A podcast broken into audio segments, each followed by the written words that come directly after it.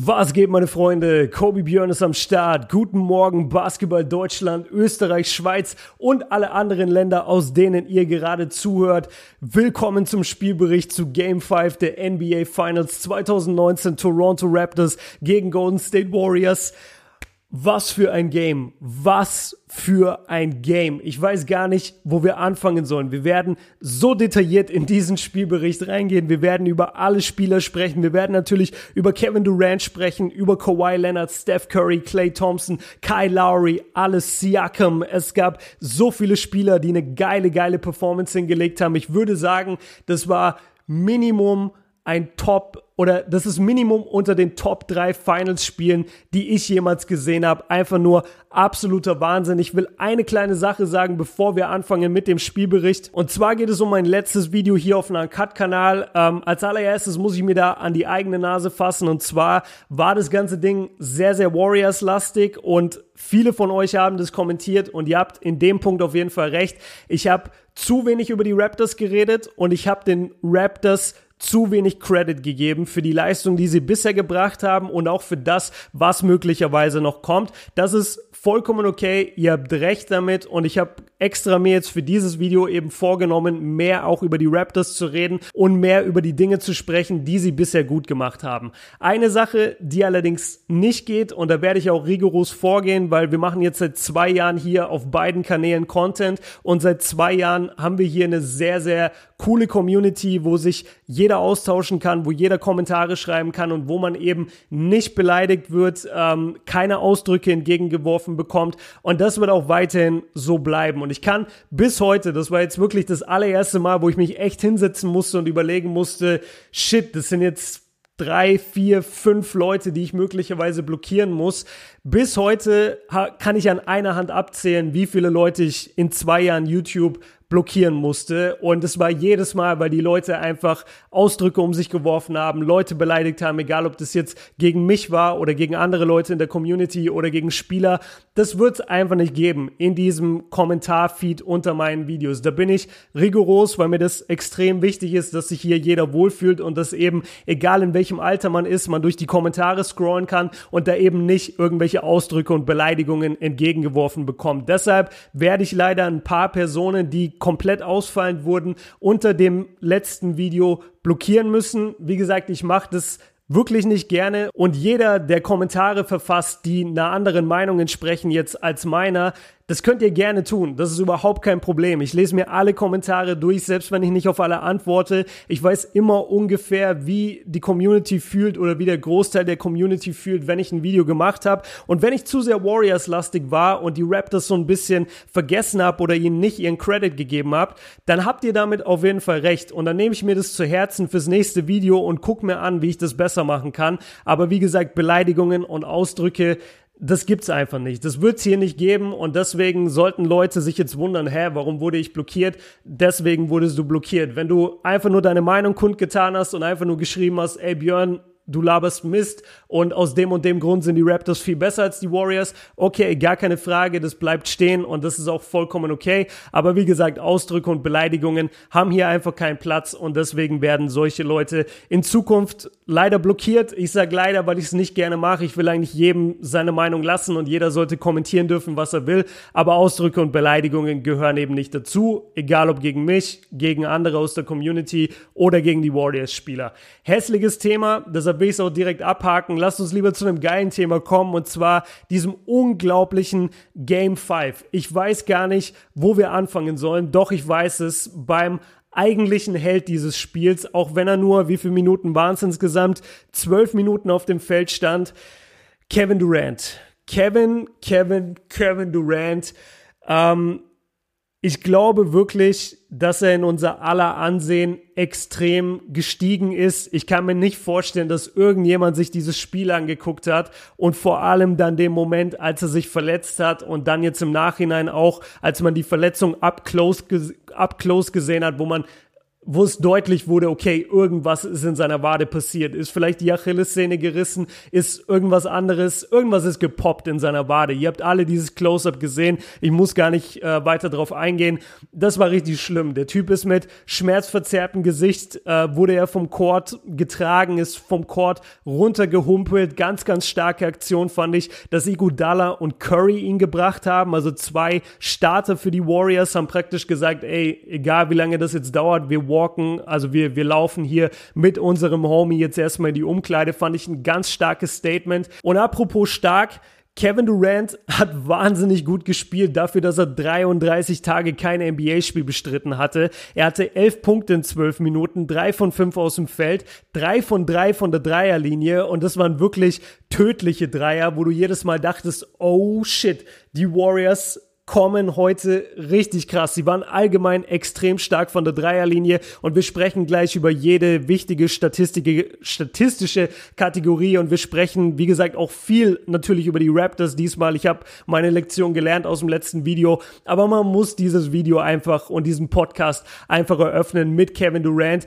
weil ich ich kann mir nicht vorstellen, dass irgendjemand gesehen hat, wie dieser Typ, der deutlich noch verletzt ist, wo du bei jeder Bewegung eigentlich merkst, okay, der ist noch nicht richtig fit. Klar sahen die Würfe gut aus, aber wenn ihr das ganze Spiel gesehen habt, gerade wenn die Warriors schnell gespielt haben, ey, es hat manchmal fünf, sechs Sekunden gedauert, bis Kevin Durant überhaupt ähm, ja über die Mittellinie gekommen ist, nachdem die Warriors schon dabei waren, einen Angriff aufzubauen. Also der war nicht fit und das gleiche galt auch für ihn in der Defense, wenn man ihn beobachtet hat in der Defense. Er war sehr, sehr zurückhaltend, er wollte keinen Kontakt eingehen und dann ist es eben passiert, Anfang des zweiten Viertels, ganz, ganz, ganz, ganz bitter und vor allem auch ganz, ganz bitter für die Toronto Crowd, weil die Toronto Fans wurden das ganze Jahr über so gelobt von allen Seiten, selbst von den Teams, die jetzt nicht ähm, ihrer Fanbase angehören, sondern vielleicht Warriors Fans oder Bucks Fans oder Sixers Fans. Jeder hat gesagt, boah, sind diese Toronto Fans äh, respectful, boah, sind die cool, boah, lieben die den Sport.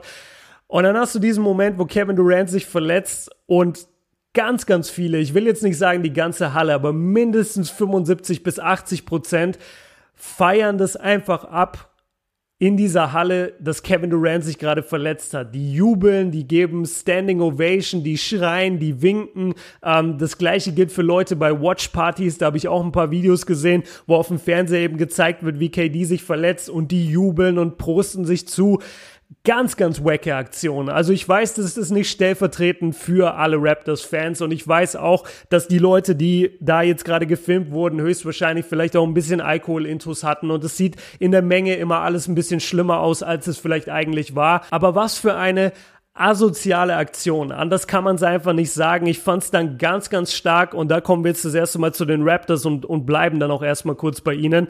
Ich fand es ganz, ganz stark von Danny Green, Kyle Lowry, äh, nicht Siakam, sondern doch Siakam war auch dabei, aber auch Ibaka, die haben alle ihren Fans signalisiert, yo, chillt mal, hört auf damit, hört auf hier zu jubeln, dass dieser Typ sich gerade verletzt hat. Und dann, das habe ich jetzt bisher nirgendwo auf Social Media gesehen, aber ich finde, man konnte das noch kurz hören, als KD dann rausgelaufen ist und die Raptors-Spieler eben ihre Fans so beschwichtigt haben. Ich weiß nicht, ob es dann ausschließlich Warriors-Fans waren, aber es gab so 10 Sekunden vielleicht KD, KD, KD-Rufe in der Arena. Und ich weiß, wie gesagt, nicht, wie, wie viele das jetzt waren und ob das viele Raptors-Fans waren oder ob das jetzt nur zufällig gerade so leise war, dass alle Golden State-Fans so ein bisschen ihre Chance gewittert haben. Aber das fand ich dann doch noch einen ganz schönen, versöhnlichen Moment.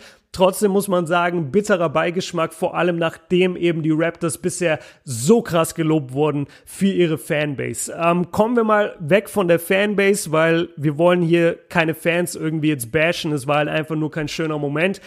Reden wir über die Raptors reden wir über die Raptors. Ich werde mir übrigens ein paar Mal heute äh, auf den Kopf schlagen, weil was für ein Spiel. Was für ein Spiel einfach nur. Und ich werde das komplett im Fan-Modus hier moderieren für euch. Ich werde jetzt nicht eben Kategorie für Kategorie durchgehen oder Viertel für Viertel, sondern ich will mir einfach verschiedene Spieler rauspicken und, und über sie im Verlauf des ganzen Spiels sprechen. Ähm, sagen wir erstmal vielleicht noch kurz allgemein.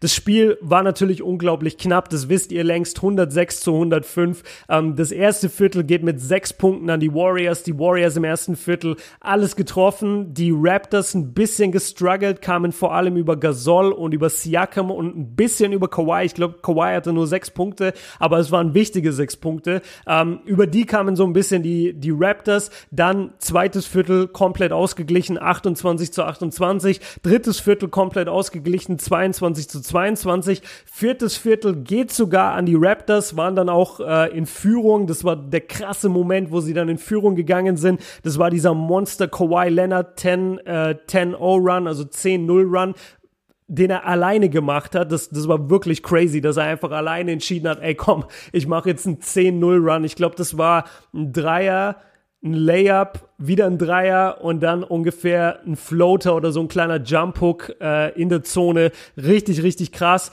Ähm, das vierte Viertel haben sie, wie gesagt, mit fünf Punkten gewonnen, aber am Ende, wenn man alles zusammenrechnet, gewinnen die Warriors eben mit einem Punkt. Und wir kommen auch zu den Warriors, aber jetzt erstmal zu den Raptors. Marc Gasol, gerade in der ersten Halbzeit ganz, ganz wichtiger Faktor. Man denkt vielleicht, wenn man sich jetzt diese Stats anguckt auf den Statistikbogen, boah, Kawhi Leonard hat ja vollkommen dominiert. Und das hat er auch, aber das hat er vor allem spät in der zweiten Hälfte getan. In der ersten Hälfte und im dritten Viertel war er überhaupt nicht gut. Im dritten Viertel hatte er insgesamt einen Punkt.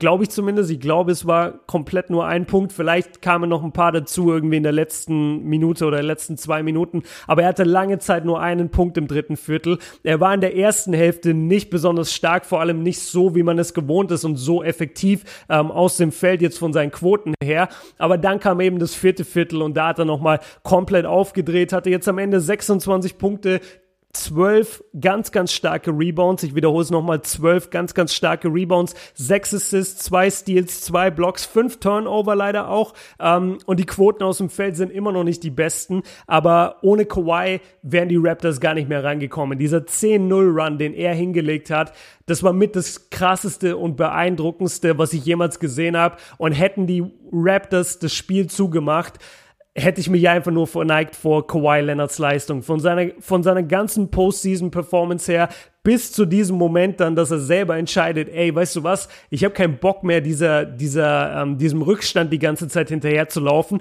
Lass mich mal alleine auf einen 10 zu 0 Run gehen. Wer, wer kann das bitte in der NBA? Das kann vielleicht ein Curry, das kann LeBron, das kann ganz vielleicht Kevin Durant, wenn er wirklich fit ist und wenn es auf der anderen Seite gut funktioniert.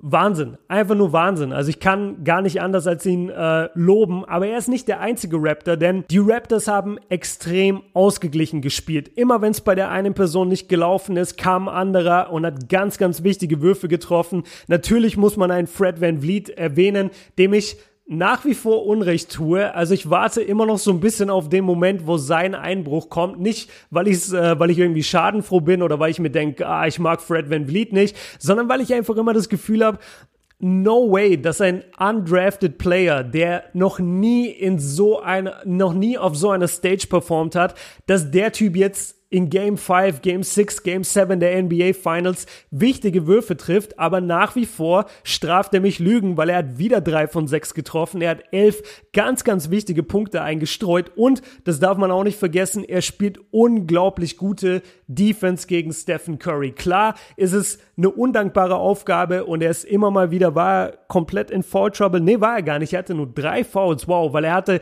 ich glaube im ersten Viertel hatte er schon zwei Fouls gegen Curry. Da hat er sich echt zurückgehalten. Also sowohl offensiv als auch defensiv Fred Van Vliet Ganz, ganz starke Performance von ihm. Drei von sechs, wie gesagt, von der Dreierlinie. Ähm, das gleiche gilt für Sergi Barker. Ganz, ganz wichtiges Spiel von ihm. Und das meine ich. Das waren immer so, ich glaube, Ibaka war vor allem im vierten Viertel, korrigiert mich gern, wenn ich falsch liege, aber Ibaka war vor allem im vierten Viertel ganz, ganz wichtig für die Warriors und auch andere Spieler. Lowry zum Beispiel war das ganze Spiel über nicht wirklich ein Faktor offensiv, hatte sogar zeitweise ein Game. Ähm, wir haben da ja schon oft drüber geredet, dass Lowry oft solche Spiele hat, wo es im Statistikbogen nicht gut aussieht. Er hat aber trotzdem gut gespielt. Nur das weiß man halt nur, wenn man das Game gesehen hat. In dem Spiel, ich fand nicht, dass er lange, lange Zeit gut gespielt hat. Es war wirklich, ich habe mir das sogar aufgeschrieben auf meinen Notizen ist das vielleicht ein Spiel, wo der Boxscore wirklich das widerspiegelt, was auch auf dem Feld passiert ist, nämlich dass Lowry einfach nicht der große Faktor war, aber auch er kam gerade dann, wenn es eben darauf ankam, gerade dann, wo die Raptors gesagt haben, ey, jetzt lass uns noch mal kommen, lass uns von diesem Kawhi Run getragen noch mal rankommen, lass uns in Führung gehen. Ähm, da war er am Start, da war er richtig richtig, krass am Start. Über Marc Gasol haben wir gesprochen und dann das gleiche gilt jetzt auch noch für Siakam. Ich weiß, ich wiederhole mich, aber ich habe das ja schon gesagt, die, die Raptors Offensive war so ausgeglichen, dass du eigentlich fast über alle Spieler was Positives sagen kannst, weil sie in bestimmten Momenten einfach am Start waren. Und Siakam war jemand, der genau in den Phasen, wo es bei Kawhi überhaupt nicht lief oder als äh, Van Vliet vielleicht mal was nicht getroffen hat oder als bei Lowry noch nichts lief, er war da er war da und hat die wichtigen Buckets gemacht. Ich bin überrascht, dass er nur zwölf Punkte hatte, muss ich ehrlich sagen. Ich hätte mindestens mit 18 bis 22 gerechnet, so wie der Typ gescored hat in dem Spiel. Liegt vielleicht auch ein bisschen daran, dass die Raptors allgemein jetzt nicht die beste Offensive hatten. Ich habe zwar gesagt, dass es gut verteilt war und dass jeder so ein bisschen seinen kleinen Run hatte. Das heißt aber nicht, dass sie besonders effektiv gespielt haben. Also die Feldwurfquote war einfach nicht gut, beziehungsweise die Feldwurfquote geht sogar mit 45 Prozent rund, aber die Dreierquote war das große Problem und das hat die Raptors letztendlich wirklich gekillt, dass sie nur 25 Prozent Prozent von der Dreierlinie getroffen haben. Die ersten erfolgreichen Dreier, zum Beispiel die einzigen zwei erfolgreichen Dreier, auch von Kawhi Leonard beispielsweise, waren im vierten Viertel bei diesem 10 zu 0 Run und davor und danach kam überhaupt nichts von ihm von der Dreierlinie. Ähm, Siakam mit 0 von 4, Kyle Lowry mit 1 von 6, Danny Green mit 0 von 4. Er ist so ein Spieler, wo ich auch gesagt habe, ich bin mir nicht sicher, ob der in Game 5 6 und möglicherweise 7 seine wichtigen Buckets jedes Mal einstreuen wird. Klar kann er mal ein Game haben, wo er sechs Dreier trifft oder sieben, acht Dreier möglicherweise sogar trifft, aber es gibt genauso die Spiele, wo er eben 0 von 4 geht und das war jetzt eben so ein Game und allgemein die Raptors von der Dreierlinie gar keine Gefahr. Vor allem, wenn man das mal vergleicht mit den, äh, mit den Warriors. Also die Raptors haben, wie gesagt, acht Stück getroffen, acht von 32. Die Warriors 20 von 42. Das ist eine Dreierquote von 47,6 Prozent. Schießt es mal in den NBA Finals. Also das war absolut überragend und wir kommen jetzt gleich zu den Warriors. Ähm, lasst mich noch kurz die Raptors so ein bisschen fertig machen, wo die Raptors auch auf jeden Fall eigentlich den Vorteil haben müssten. Genau, ich bin gerade so ein bisschen on the fly, also ihr merkt es schon, aber 43 Rebounds ähm, und vor allem 13 Offensiv-Rebounds gegen die Warriors. Die Warriors auf der anderen Seite nur 37 Rebounds, nur 6 offensive Rebounds. Also da wurden sie ein bisschen gekillt. Das lag vor allem daran, dass die Warriors einfach mit ihrer Center-Rotation überhaupt nicht klarkommen. Äh, Kevon Looney war zwar lange drin, war aber natürlich auch extrem angeschlagen, wirklich stark verletzt und ihn hat's ein paar Mal so böse erwischt. Also entweder, dass er einen Kontakt voll in die Rippen bekommen hat, wo er ja seine krasse Verletzung hat, oder dass er einen Shot contestet, dabei Kawhi Leonard schon so in seinen Brustkorb jumpt. Also das ist alleine schon mega schmerzhaft für jemand, der da eben eine Verletzung hat. Und dann ist er so blöd weggerutscht, als er gelandet ist, dass er nochmal voll mit seinem ganzen Gewicht auch auf den Brustkorb gefallen ist.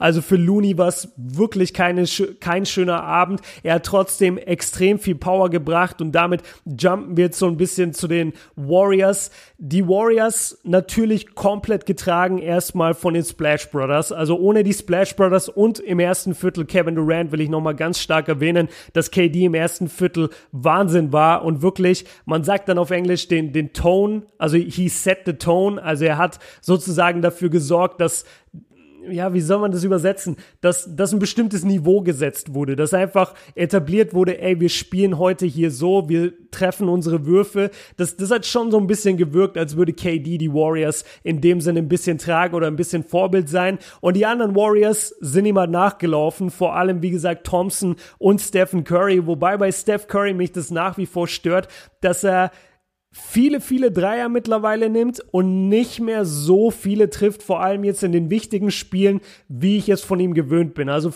also fünf von 14 sind jetzt keine Curry-Dreierquote, die ich gerne sehen würde. Da gucke ich dann viel lieber zu Clay Thompson, der sieben von 13 geschossen hat. Das ist eine Dreierquote, wo ich sage, wow, greatest Shooter oder einer der greatest Shooter of all time.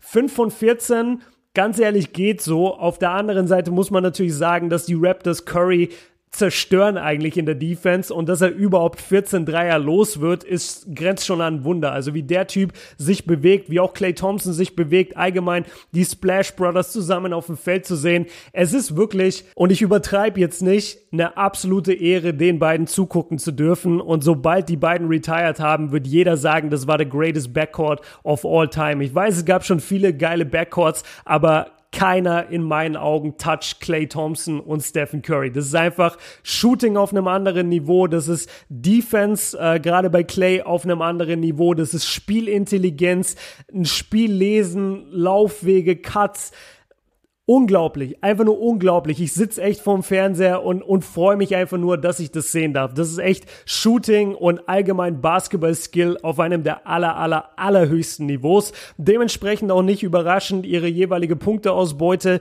31 Punkte für Curry, 26 Punkte für Clay. Ähm, ja, bei Curry sowieso wieder eine All-Around-Performance. 8 Rebounds auch. Keine Ahnung, wie er die immer abgreift als kleiner Guard. 7 Assists noch dazu. Bei Clay ist es genauso. 6 Rebounds, vier Assists, ein Steal. Aber es sind nicht nur die großen Leute, die großen Spieler, die hier einen wichtigen Impact haben. Es war genauso ein Draymond Green, der mal wieder an einem Triple-Double gekratzt hat. Es war ein Jordan Bell. Ich weiß, er hat vier Minuten gespielt und nur zwei Punkte gemacht, aber es waren mega wichtige zwei Punkte und dann hat er auf der anderen Seite sein defensives Assignment komplett verpennt. Klar sieht dann schlecht aus, aber ich sag euch, dieser Jump Hook da oder dieser, dieser kleine, was war das? Nennen wir das einen Floater, nennen wir das einen Jump Hook, ich weiß nicht, wie wir es nennen. Auf jeden Fall das, was er da eingenetzt hat, nachdem äh, Cook ihm den, den Ball gesteckt hat.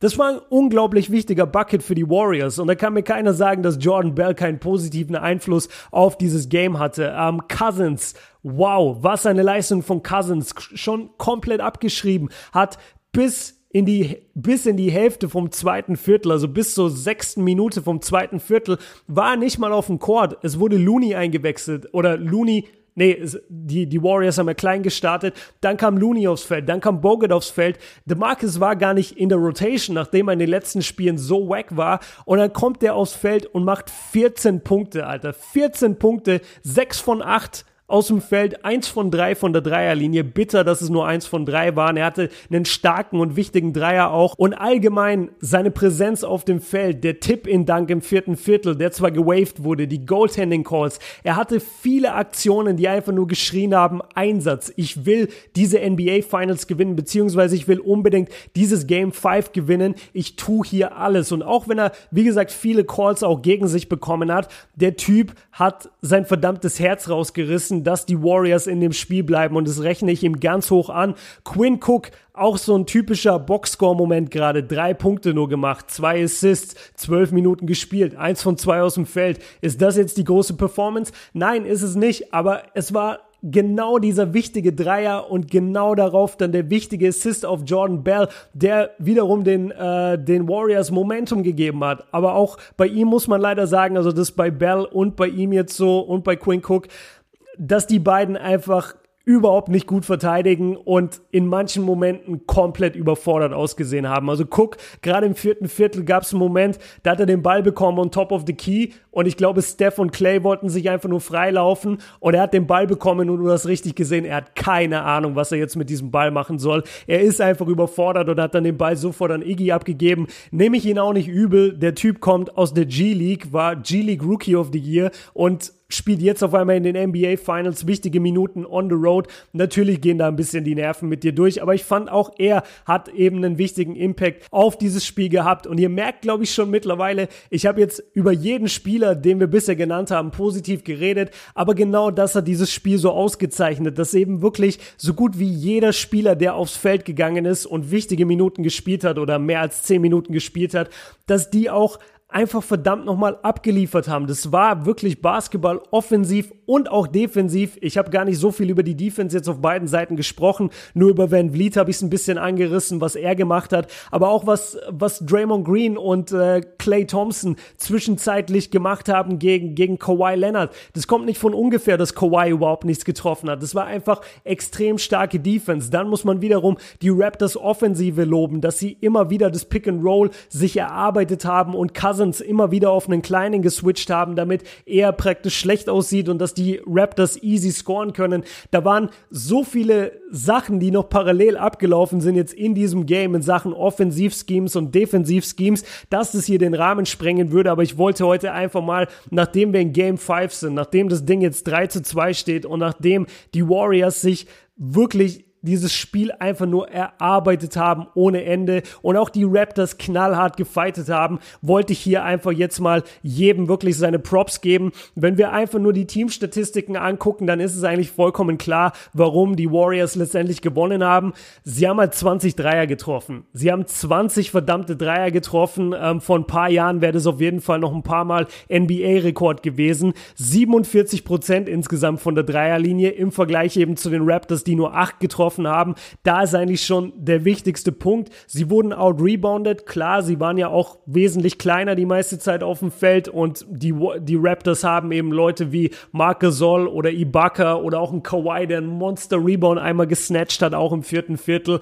Ihr merkt schon, ich bin richtig im Fanboy-Modus. Ich habe dieses Spiel so genossen und ich will jetzt einfach nur noch einmal durchgucken. Nicht, dass ich jetzt irgendeinen Spieler vergessen habe. Ähm, ich fand Iggy Iggy struggelt schon hart, genauso wie Livingston. Also offensiv haben die beiden jetzt in den letzten Spielen gar nichts mehr gebracht. Schade, gerade bei Livingston sehe ich einen ganz rapiden Abstieg so ein bisschen. Bei Iggy denke ich mir jedes Mal, ey, vielleicht trifft er noch, vielleicht macht er noch was, er, hat auf jeden Fall weiterhin den Körper, er hat auf jeden Fall weiterhin die Athletik, also ich gehe trotzdem davon aus, dass er in Game 6 und 7 erfolgreich sein kann, dass er vielleicht auch mal 10, 12 Punkte einstreut. Aber was wir jetzt bisher gesehen haben, offensiv reicht nicht. Defensiv ist natürlich immer top, aber offensiv hat es nicht gereicht. Und nur um das Ganze jetzt nochmal abzurunden und nicht, dass hier irgendjemand denkt, ich würde nicht genug über die beiden reden, aber ich habe das Gefühl, vor allem in den letzten Videos habe ich schon genug über sie geredet. Steph und Clay einfach nur Wahnsinn. Wirklich Wahnsinn, was diese beiden Typen auf das Feld zaubern. Man kann das gar nicht oft genug sagen. Und wenn ihr das Spiel nicht live gesehen habt oder das Spiel überhaupt noch nicht gesehen habt, tut euch einen Gefallen, guckt es euch irgendwo im Real Life an, egal ob im League Pass oder auf sonstigen Plattformen oder bei YouTube oder wo ihr es sonst findet im Internet, vollkommen egal. Guckt euch diese Spiele an und schaut einfach nur, wie sich Clay Thompson und Steph Curry bewegen, wie sie den Ball jedes Mal bekommen, wie sie innerhalb von weniger als einer Sekunde, weniger als einer halben Sekunde abdrücken, gegen den Mann in die falsche Richtung fallend. Das ist einfach nur crazy. Das ist einfach nur crazy und man kann es nur bewundern und man kann ihnen nur ganz fetten Respekt zollen. Genauso wie den Raptors, um nochmal auf die Raptors zu kommen. Ähm, Kawhi Leonard habe ich schon angesprochen. Das gleiche gilt für Lowry, das gleiche gilt für Siakam, für Gasol, für Ibaka, Van Vliet. Alle haben wirklich gut performt. Der Einzige, der ein bisschen hinter den Möglichkeiten geblieben ist, ist Danny Green. Ist aber vollkommen okay, dass wenn du irgendwie, wie viele Spiele haben sie gespielt? Neun Spieler, dass zwei, drei davon jetzt nicht überkrass performen offensiv. Vor allem, wenn du halt einen Gasol hast, der 17 Punkte auflegt, dann brauchst du nicht unbedingt das krasse Danny Green Spiel und er hat ja auch noch seine Defense, die halt einen wichtigen Faktor auch in diesem Spiel bringt. Man muss zu 100% sagen, dass die Warriors mit diesem Sieg auch so ein bisschen entkommen sind, weil der letzte Wurf von Lowry, auch wenn der sehr, sehr gut verteidigt wurde natürlich und da wirklich auch Props an die Warriors Defense, das haben sie so gut gemacht ähm, gegen Kawhi da in dieser letzten Possession, so dass er den Ball abgeben musste. Aber ganz ehrlich, der Lowry Dreier hätte auch reingehen können. Also der hätte wirklich reingehen können. Ich habe schon fast, nachdem wir das bei den Raptors jetzt ein paar Mal gesehen haben mit diesen Game Winnern, ich bin schon fast davon ausgegangen, dass der Ball reingeht und dass die Serie vorbei ist und dann würde jetzt jeder die Raptors abfeiern und keiner würde überhaupt auch nur ein Wort verlieren über die Warriors.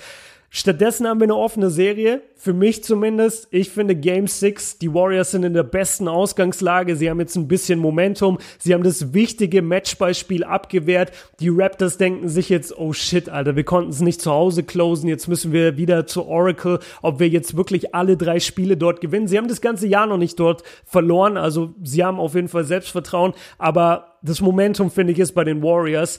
Und wenn die Game 6 gewinnen und wir in Game 7 kriegen, dann gehen meine Hände wieder an meinen Kopf, weil ich es dann einfach extrem abfeiern würde. Und ich hoffe, euch ging es genauso. Und ich hoffe wirklich, dass wir mit dem Video jetzt auch wieder so ein bisschen cool geworden sind. Ich habe versucht, den, den Raptors all ihren Schein zu geben. Ähm, ich weiß, es war ein bisschen Warriors-lastig in letzter Zeit. Und wie gesagt, da, da take ich auch full responsibility, um es mal komplett auf Englisch zu sagen. Also ich übernehme da komplett die Verantwortung. Ihr habt da auf jeden Fall recht. Und jeder, der das in einem normalen Ton kommentiert hat, dem sage ich auch Danke Dankeschön und alle anderen, die irgendwie, ja, bei denen die Emotionen durchgegangen sind und die meinten, sie müssen übertreiben. I'm sorry, aber sowas kann ich einfach nicht auf dem Kanal lassen. So, damit sind wir am Ende von diesem Video, von diesem Podcast angekommen. Ich hoffe jetzt sehr, dass wir aufgenommen haben. Ja, haben wir. Ähm, für alle, die es nicht wissen, ich bin immer nicht in diesem Aufnahmeplayer drin, wo ich halt Aufnahme drücke, sondern ich bin immer irgendwo im Boxscore unterwegs und deswegen ist es dann immer am Ende so ein, so ein krasser Moment, so, okay, haben wir wirklich aufgenommen? Haben wir aber, alles gut. Ähm, ich freue mich sehr, dass dieses Spiel Spiel gibt. Ich freue mich sehr, dass ich aufgestanden bin und der Jetlag ist mir gerade auch egal. Also ich weiß, bis Sonntag wird der Schlafrhythmus noch zerstört werden und dann, wenn die Finals vorbei sind, kann ich endlich mal schlafen und kann mich wieder an den normalen Schlafrhythmus gewöhnen und ich freue mich da sehr drauf. Grüße an alle, die gerade in die Arbeit fahren, in die Schule fahren, die hoffentlich kommt der Podcast noch rechtzeitig, aber ich denke schon. Ähm, wie gesagt, Grüße an euch alle, danke tausendmal fürs Zuschauen, wirklich vielen, vielen Dank und ähm, ja, wir sehen uns einfach im nächsten Video. Danke fürs Zuhören, Männer, haut rein, Peace.